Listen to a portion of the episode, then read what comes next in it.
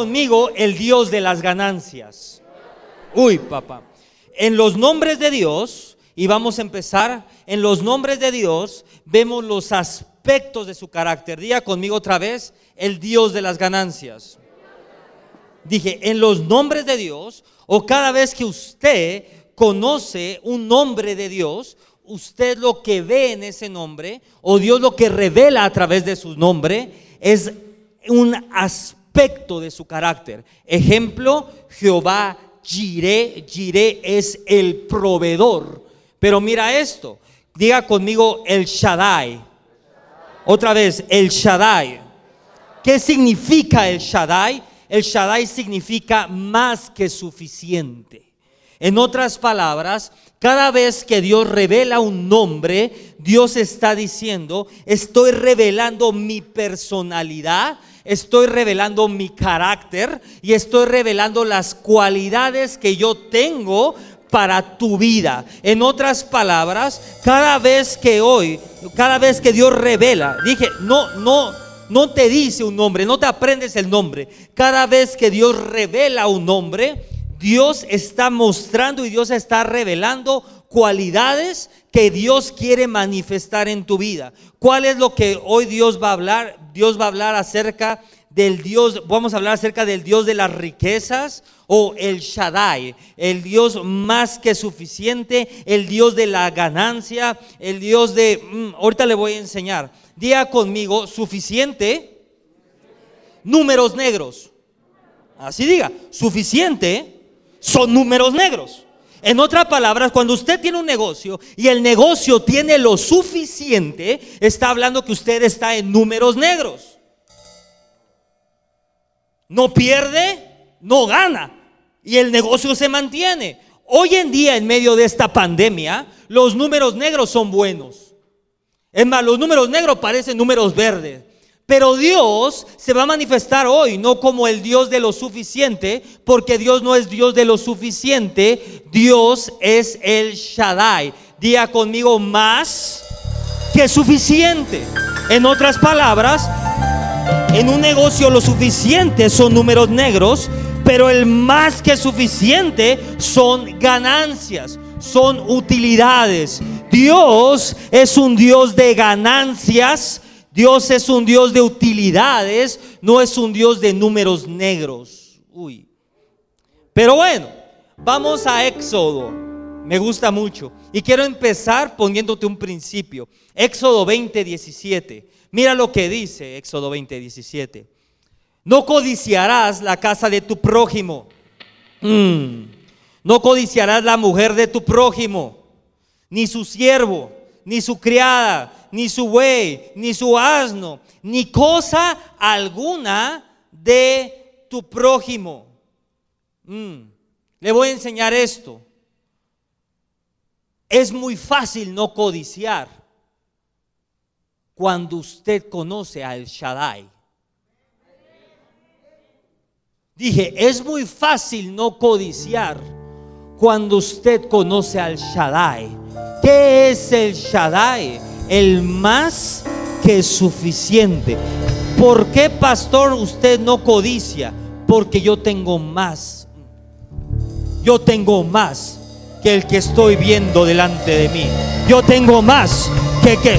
Pero pastor, pero hay unos millonarios por ahí. Pero ese millonario puede ser que no tenga el matrimonio que yo tengo. Pero ese puede ser que no tenga la bendición que yo tengo. Pero esa persona puede ser que no tenga la plenitud que yo tengo. En otras palabras, cuando usted conoce a El Shaddai, toda codicia se va de su vida. Póngale ahí. La codicia y la envidia es una señal de que no conocen a Dios. Mm. Dije, la codicia y la envidia es una señal de que una persona no conoce a Dios. Cuando una persona está todo el día viendo, uy, es que este ya viste lo que trae. Y todo el día quiere lo del prójimo. ¿Sabe por qué el enemigo te tiene viendo lo del prójimo? Para que no puedas ver tu bendición. En otras palabras, el enemigo toma tu mente, toma tus ojos, toma tus oídos y lo pone en el prójimo y te enseña todo lo que no tienes para que tú no puedas ver lo que tienes. Pero Dios está hablando este día y Dios dice, yo me voy a revelar como el Shaddai, el Dios más que suficiente, el Dios que va a traer todo lo que tú necesitas para que no codicies a nadie. Mm. Entonces, pastor, Dios es un Dios de ganancias. Porque si usted no tuviera ganancias, estaría codiciando el negocio del de al lado. Acá no. Porque si usted no tendría ganancia, diría, uy, me gustaría que me fuera como el vecino. Entonces, Dios siempre quiere poner y va a poner a todos en punto de ganancias. Pero para entender esto, vamos a Isaías 48 del 17 al 18. Isaías es el libro que se tiene que leer en los últimos tiempos. Toda persona que esté predicando proféticamente tiene que estar usando Isaías. Así que ha dicho Jehová, redentor tuyo, el Santo de Israel, yo soy Jehová, perdón, yo soy Jehová, Dios tuyo, que te enseña provechosamente. Yo tengo la versión amplificada. Mira lo que dice que te enseña provechosamente a tener ganancia o beneficio, que te encamina por el camino que debes seguir, o si hubieras atendido mis mandamientos, fuera entonces tu paz como un río, tu justicia como las ondas del mar. Proverbios 10:22. La bendición de Jehová, uy, la bendición de Jehová es la que y te preocupa y te trae 325 problemas y problemas con tus empleados y problemas con la nómina y problemas para pagar la renta. Eso dice. ¿Qué parece que dice eso?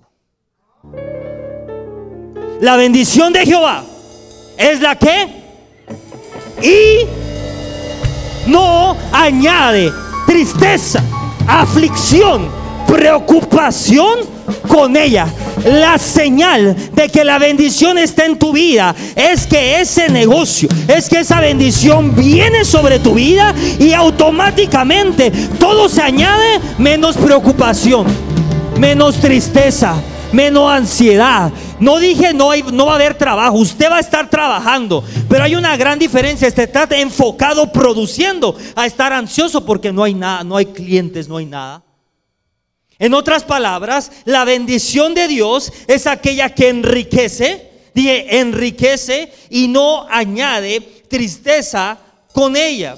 Hay una manera natural de obtener dinero, pero nosotros no fuimos diseñados para obtener dinero de una manera natural. ¿Por qué, pastor? Póngale ahí esto. Todos los que trabajan para alguien reciben una paga en función a la persona a la cual trabajan o para la cual trabajan. Lo voy a repetir. Todos los que trabajan para alguien reciben una paga en función a la persona que te contrató o para la persona en que trabajas. En otras palabras, uy, la empresa para la cual trabajas determina cuánto vales.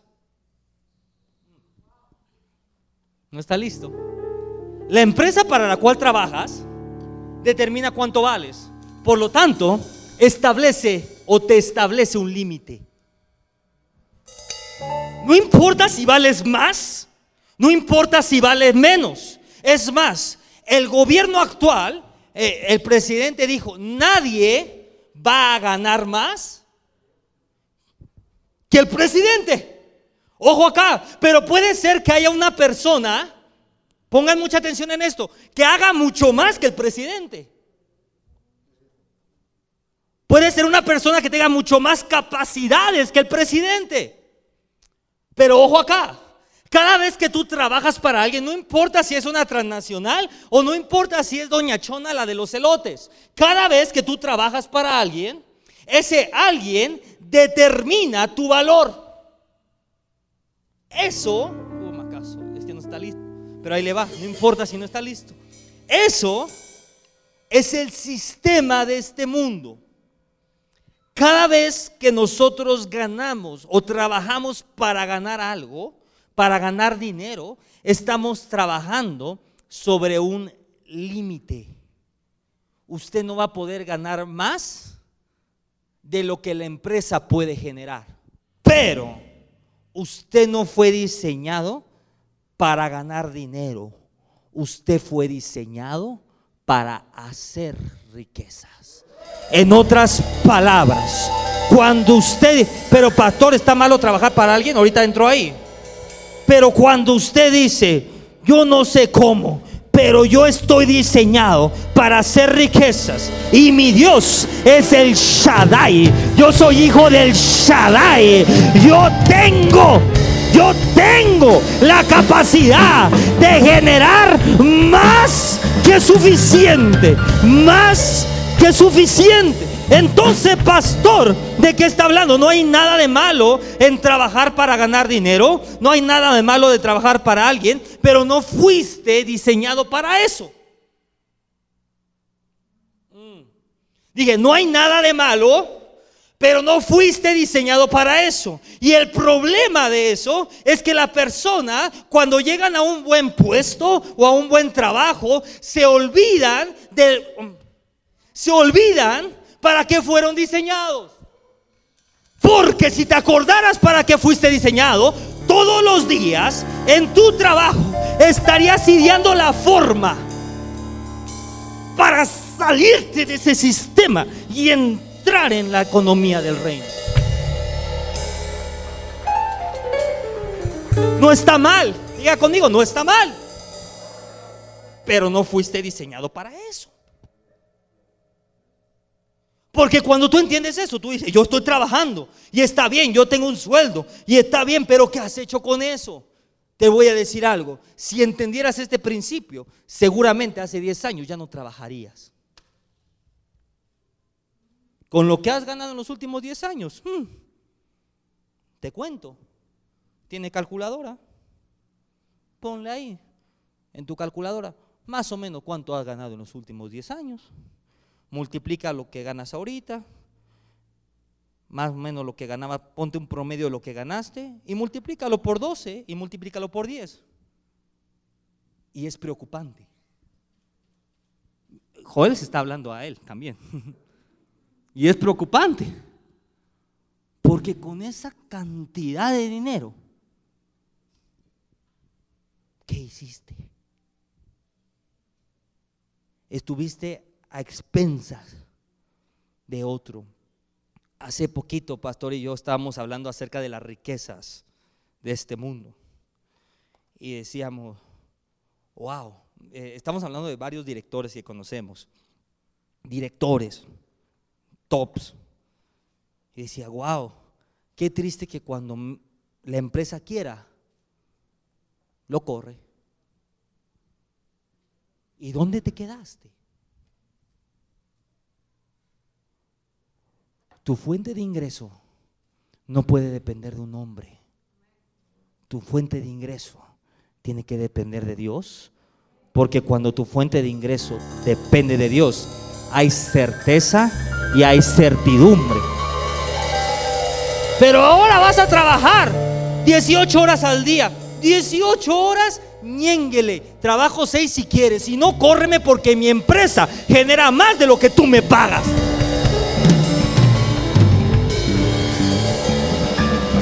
Mucha gente cuando no tiene esa fuente de provisión está sujeto a lo que sus jefes digan, a lo que la empresa diga. Por lo tanto es esclavo del sistema. Pero cuando tú dices, a mí no me importa, igual en este tiempo que me está yendo tan bien, me voy a apretar el cinturón, me lo voy a abrochar para generar nuevas fuentes de provisión, que no tengan límites, que no dependan de nadie que no sea Dios. En ese momento, Dios te dice, cuando alguien venga a hacerte manita de puerco, ¿se llama manita de puerco esto? Manita de cochino, como sea. Usted va a decir, ñénguele porque sabe algo, por 10 años que tú me pagaste, yo estuve preparando una nueva fuente de ingreso. Y ahora yo gano más que tú. Entonces, pastor, hay muchas personas que su valor lo determinan a quien ellos sirven. Ah. Cuando usted trabaja para alguien, otra persona determina tu valor. ¿Cuánto vales? ¿Cuánto valen tus capacidades? ¿Y quién eres? Tú no fuiste diseñado para que nadie determine tu valor. ¿Por qué, pastor? Porque tú eres hijo de Dios. ¿Quién determina mi valor? Tu valor lo determina nuestro Padre Celestial que está en los cielos. Entonces, ¿cuánto vale? ¿Cuánto valgo, brother? No te alcanza. Dile al que está al lado, ¿cuánto valgo? No te alcanza. Porque ni una persona, ninguna persona me va a poner valor a mí. Dios determina mi valor. Dios determina mi valor. Dios determina mi valor. Tú no fuiste diseñado para hacer, para ganar riquezas, tú fuiste diseñado para hacer riquezas. No fuiste diseñado para tener un límite, fuiste diseñado para vivir sin límites. Es más, diga conmigo, el Dios que yo sirvo no tiene límites. Así que yo, como su hijo, no tengo límites. Otra vez, el Dios que yo sirvo no tiene límites. Así que yo, como su hijo, no tengo límites. Si usted entiende este concepto, si usted entiende esta revelación, nunca te vas a conformar al molde. Nunca te vas a conformar a lo que los demás digan, porque Dios es el Shaddai, quiere decir más que suficiente. Y te tengo una noticia, tú eres hijo del Shaddai. Uy, acá no. Acá no hay hijos del Shaddai. Tú eres hijo del Shaddai. Entonces, pastor, entonces, pastor, hay una manera natural de ganar dinero y tienes que entender que cuando Dios maldice la tierra, perdón, cuando Dios maldice, no maldice al hombre, sino maldice la tierra. Así que hay una manera natural de ganar dinero y, tienes que tener cuidado de no estar trabajando la maldición. Pastor, ¿cómo yo sé que estoy trabajando la, maldición? Eh, es muy sencillo.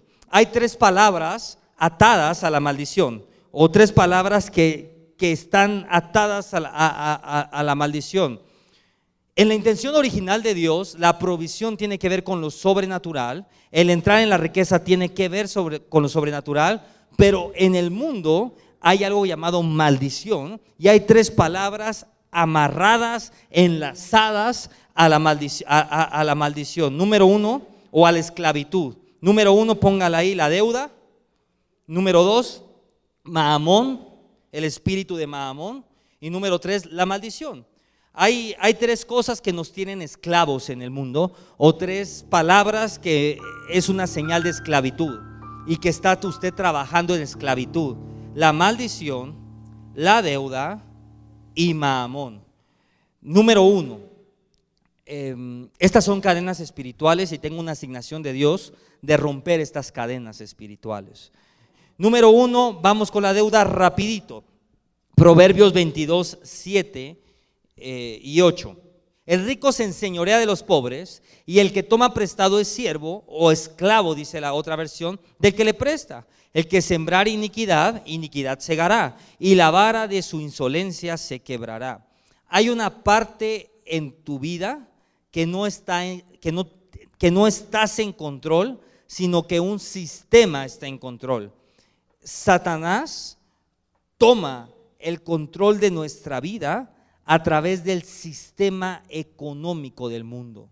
¿Cuál es el sistema económico del mundo y en qué se rige el sistema económico del mundo?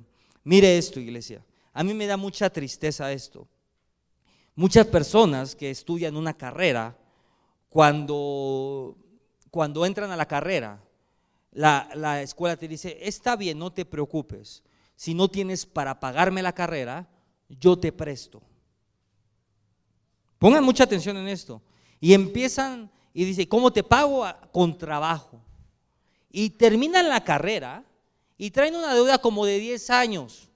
y tienen que trabajar 10 años, 8 años, 6 años, yo no sé, para la universidad. Es triste ver cómo el sistema del mundo, un muchacho que aún no tiene trabajo, ya tiene deuda.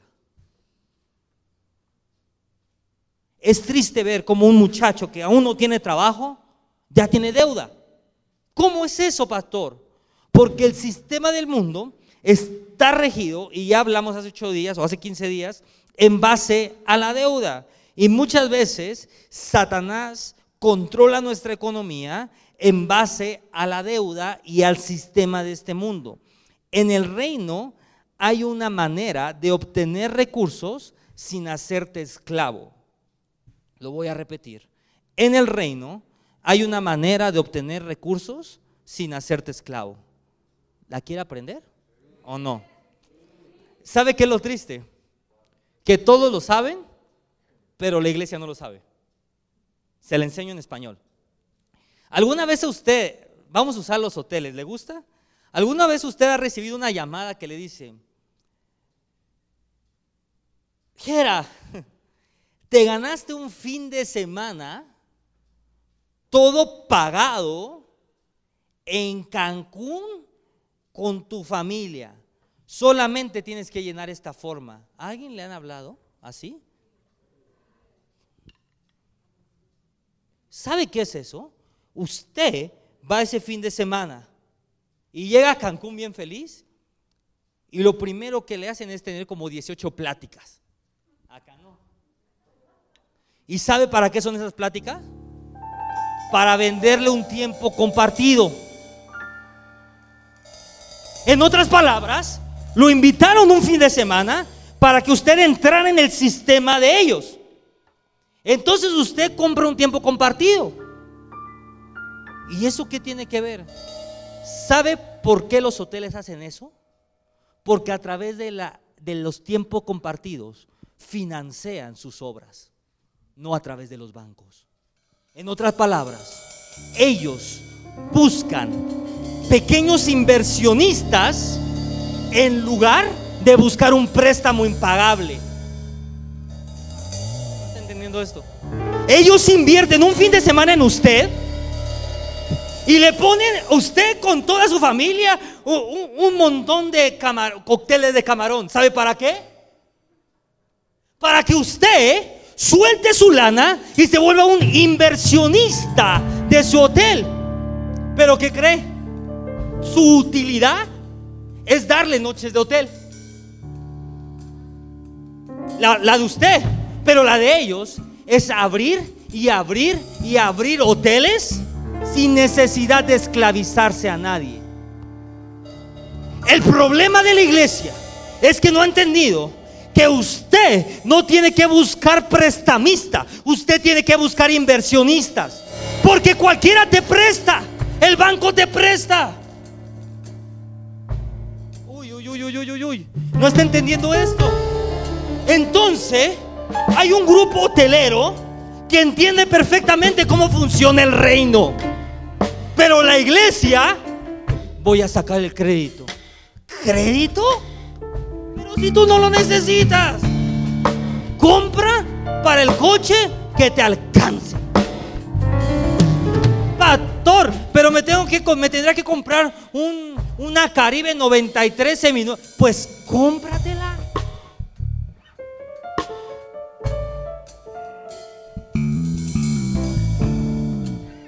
Pero no caigas en el sistema de este. Pastor, pero yo quiero un coche más bonito, pastor. Pues comienza a orar para que el de enfrente le diga, Jera, véndeme tu coche, te doy de a 10 mil pesos al mes sin intereses. ¿Cómo ves? ¿Me lo agarras o no? Si no, comienza a buscar quién financie tu compra. Pero no caigas en el sistema de este mundo. Entonces, pastor, cuando hablamos de economía, cuando hablamos de deuda, póngala ahí, usted es esclavo de que le pide prestado. En el momento que usted tenga una tarjeta de crédito, lo he dicho y lo he hablado y tengo la autoridad porque yo no tengo ni una.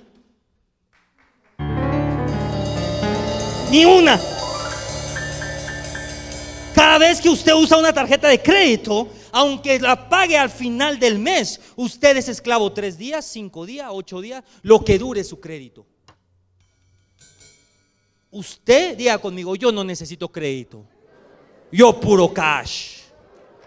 Acá no lo creen. Yo no necesito crédito. Yo puro cash. Diga conmigo, yo puro cash.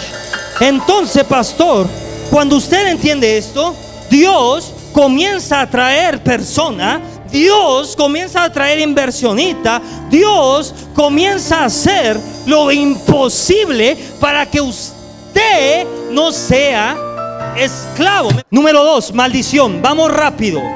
Génesis 3, 17 y 19. Y al hombre dijo, por cuanto obedeciste la voz de tu mujer y comiste del árbol que te mandé diciendo, no comerás de él, maldita será la tierra por tu causa con dolor comerás de ella todos los días de tu vida. Espinos y cardos. Eh, el espino y cardo son los símbolos de la maldición. Por eso es que a Jesús le pusieron una corona de espinos con cardos. Cuando hablamos de espinos, hablamos de maldición. Y con el, perdón, espinos y cardos te producirá, o sea, maldición te producirá. Y comerás plantas del campo con el sudor de tu rostro. Comerás el pan hasta que vuelvas a la tierra, o sea, hasta que no muramos, porque de ella fuiste tomado, pues polvo eres y en polvo te convertirás. ¿Sabe usted por qué bendecimos los alimentos? Porque si usted no bendice los alimentos, está comiendo maldición. Aunque se vaya a echar un, un gansito de esos que ya están malditos, el gansito ya está maldito, ¿no? De por sí, entre el azúcar, el gluten y toda esa cosa, ya está maldito el gansito. Pero si usted se va a echar una cosa de esa, aunque sea un gansito, usted diga, Señor, gracias por estos alimentos, yo lo bendigo. Porque todo alimento, todo aquello que usted coma que no está bendecido, es maldición. Pastor, ¿por dónde entró la maldición? Muchas veces entró por lo que usted comió. Mm, acá no. Muchas veces la maldición entró, pero yo no, ni he pecado. Pero ¿cuántas veces comes al día y cuántas veces bendices la comida? Aunque te tome un segundo, aunque te tome tres segundos, di, Señor, yo lo bendigo en el nombre de Jesús, va para adentro. Pero bendígalo, pero bendígalo, pero bendígalo. Entonces, en la tierra hay maldición. Y todo aquel que está en la tierra está sujeto a caer en maldición y a trabajar en maldición. Y pastor, ¿cómo es eso? Es muy sencillo. Si una persona no ha nacido de nuevo y no se mantiene en lo sobrenatural, o sea, por encima de lo natural, en otras palabras, todo lo natural es maldición. Todo lo que está por encima de lo natural no es maldición. Cuando Dios empieza a traer recursos sobrenaturales, bendiciones sobrenaturales, es una señal de que usted no está en maldición. Pero si todo es natural, le cuesta mucho trabajo, eh, se cansa mucho, eh, todos los días hasta suda, eh, ya ni puede dormir, su ojo le hace así del nervio. Todo eso, pastor, pero es que mi trabajo es, está padrísimo mi trabajo con el ojo así. ¿Qué es eso? Eso se llama maldición y eso no viene de Dios. Número tres, el Dios Maamón. Diga conmigo Maamón. Mateo 6:24. Ninguno puede servir a dos señores, porque o aborrece a uno y amará al otro, o estimará a uno y menospreciará al otro. No podéis servir a Dios Pongan mucha atención en esto. No dice no podéis tener riquezas. Porque los religiosos se dicen unas cosas. La Biblia no dice no podéis tener riquezas. Dice no puedes servir a Dios y servir a las riquezas. ¿Por qué, pastor? Porque la voluntad de Dios es que las riquezas trabajen para usted y no usted para la riqueza. Agarre usted, saque de su cartera un billete. No se lo voy a pedir, se lo prometo. Saque de su cartera un billete, el que sea. Agarre su billete y ponga, póngalo frente a usted. Dígame usted algo. ¿Quién está en su billete? En el mío, Nezahualcóyotl. ¿Ese quién es? Washington. ¿Ahí quién está? Morelo. Está entendiendo nada. Cada vez que usted agarra un billete, hay un hombre en él. ¿Sabe por qué? Porque ese hombre ha determinado el valor de esto. Washington, lo que hizo Washington, ha lo que hizo Washington en su tiempo determinó el valor del dólar actual. Lo que hizo Nezahualcóyotl en su tiempo. Si usted trabaja para esto, si usted trabaja para esto, usted está trabajando para un... Entonces, pastor, ponga... ¿A quién tiene? Yo Nezahualcóyotl. ¿Usted a qué tiene por ahí? A Diego Rivera. ¿Qué? A mí. Ponga a la Sor Juana. Ponga a Diego Rivera. Ponga a Nezahualcóyotl. Ponga a Benito Juárez. Ponga a Washington a trabajar para usted. Usted no puede trabajar para ningún hombre. Usted no puede trabajar para ningún hombre. Ponga al dinero a trabajar para usted. Dije, ponga el dinero a trabajar con usted. Cuando usted ve el dinero, cuando usted ve el dinero, usted ve la cabeza de un hombre. Dije, cuando usted ve el dinero, usted ve la cabeza de un hombre. Si agarra una moneda, usted va a ver la cabeza de un hombre. Cuando usted ve el dinero, ve la cabeza de un hombre. Usted no puede estar sujeto al dinero. ¿Qué significa mamón? Mamón significa el que amor al dinero, pero esto es bien profundo. El que trabaja para el dinero. El que trabaja para el dinero. Cada vez que usted está trabajando para el dinero, usted le está sirviendo a Mamón. Pero cada vez que el dinero está trabajando para usted, es Dios mismo diciéndole, todos los recursos que yo te di ya están dados y están produciéndote a ti. El dinero tiene que trabajar para ti. Mm. Entonces, pastor, no puedes servir a Dios y a Mamón. Para que entres en la economía de Dios, las cadenas de tu mente tienen que ser rotas. No te conformes a este mundo. No te conformes a la esclavitud del mundo.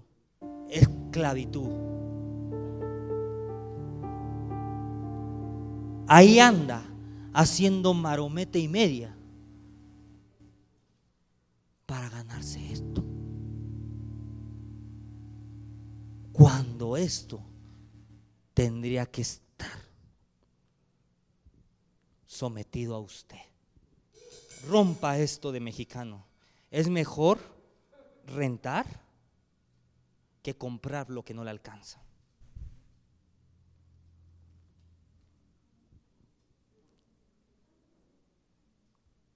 Es mejor rentar que comprar para lo que no le alcanza.